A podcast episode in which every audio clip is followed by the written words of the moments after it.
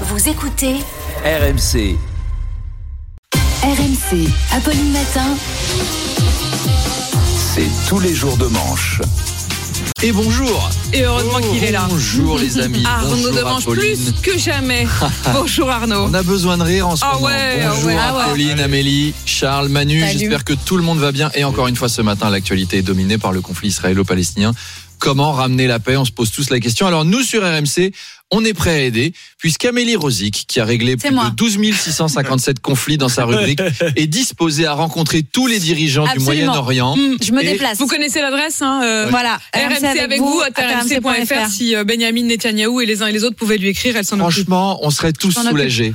Alors, dans les périodes de crise, c'est compliqué de s'informer. Tous les experts sont en plateau, puis tu sens qu'ils s'y connaissent. Simplement, pour nous, pauvres profanes, c'est pas toujours très clair. Mais euh, Madame Lambray, je voudrais rappeler une chose. Oui, tout à fait. Effectivement, allez-y, mon général. Il ne faut pas oublier que le 29 janvier 2017, le ministre de l'Intérieur libanais a dit que le Hezbollah était disqualifié dans la négociation sur l'article 46 alinéa 14 de la charte de la circulation des Gazaouis. Alors je ne sais pas ce qu'en pense mon collègue. Écoutez, on perd notre temps en rappelant des évidences comme ça. Je rappelle que j'avais écrit dans Perspective moyenne-orientale, un excellent magazine qui n'a malheureusement connu qu'un seul numéro, que, Trop dommage. que la professionnalisation des agents infiltrés des réseaux émiratis retournés par les services secrets égyptiens et le Likoud antérieur s'abordait les efforts diplomatiques de la Jordanie septentrionale. Oui, tout à fait, effectivement. Et toi, t'es en face, t'es là. Oh, Ah, je rame. compliqué. À la limite, je préférais Pascal Pro. Alors, attention dans l'autre sens. Le conflit israélo-palestinien, c'est malheureusement de la désinformation en cascade. Mm. Alors, n'allez pas vous informer sur TikTok, par exemple. C'est bourré de gens qui n'y connaissent rien, mais qui se prennent pour des journalistes. Bonjour à tous les abonnés. Ce matin, dans le journal de Jean-Kévin, le conflit. En fait, le roi des Palestiniens, Mouloud Hamas, a appelé Gaza et sa bande pour attaquer les, les Raéliens et leur président Ariel Ultra.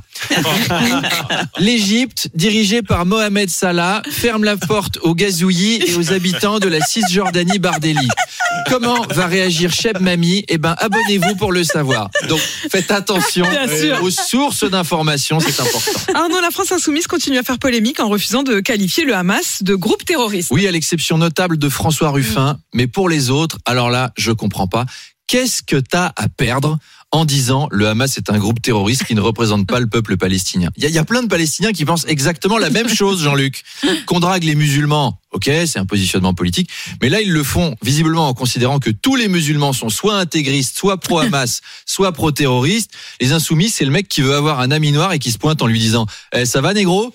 Euh, Ça te dirait qu'on aille voler un vélo tous les deux?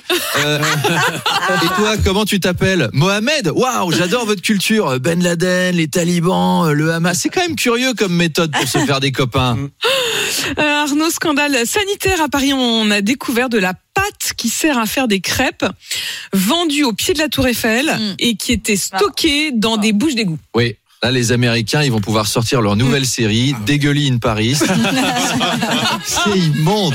Les touristes américains, ils vont vraiment penser que Ratatouille, c'est une histoire vraie. Hein, que c'est les rats qui sont les cuistots dans cette ville. Alors Paris, voilà, les rats, les punaises de lit, les maladies qu'on attrape en se baignant dans la Seine, les crêpes stockées dans les égouts. Bientôt, on va avoir les punaises de crêpes. Ah ouais. Et les, les rats des gaufres et les poux des confitures, les cafards de Nutella, c'est pas cool. Hein. Le seul truc qu'on a pour nous réconforter de vivre à Paris, c'est les crêpes au Nutella. Ah ils ouais. mettent ça dans les égouts. et ils cuisinent ça avec du lait qui a plus tourné qu'une actrice de Is en fin de carrière. Enfin, c'est répugnant. À part en y ajoutant du crack, je vois pas comment ils vont réussir à fidéliser la clientèle. À ce rythme-là, la première épreuve des JO de Paris, ça sera de survivre trois jours à Paris. Point barre. Les vendeurs sont principalement étrangers, ce qui a conduit à certaines réflexions racistes. L'édito du JDD sur le sujet, c'est- c'est révoltant. Ils ont marqué Avant, les bonnes crêpes étaient faites avec du sarrasin. Aujourd'hui, les mauvaises sont vendues par des sarrasins. Bah bravo, c'est du propre. Quelle élégance. Ceci dit, vu comme les rats et les punaises sont dehors, Mhm. bah peut-être qu'ils sont plus dans les égouts. Du coup, on va savoir si ça se trouve c'est l'endroit le plus propre de Paris maintenant, les égouts. Ça se peut. Je sais pas à quoi tu penses quand tu cuisines des trucs pareils. Les vendeurs, ils doivent faire la recette comme le pudding à l'arsenic dans Astérix et Cléopâtre. Souvenez pâtisserie empoisonnée. Prendre une poêle et un fait-tout. Mélanger de l'eau d'égout.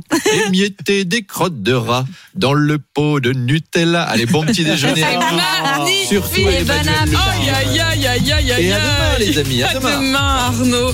Arnaud Demange, tous les jours en direct, 7h20, 8h20 et à tout moment en podcast, bien sûr, sur euh, l'appli euh, RMC et sur toutes les bonnes applis de France.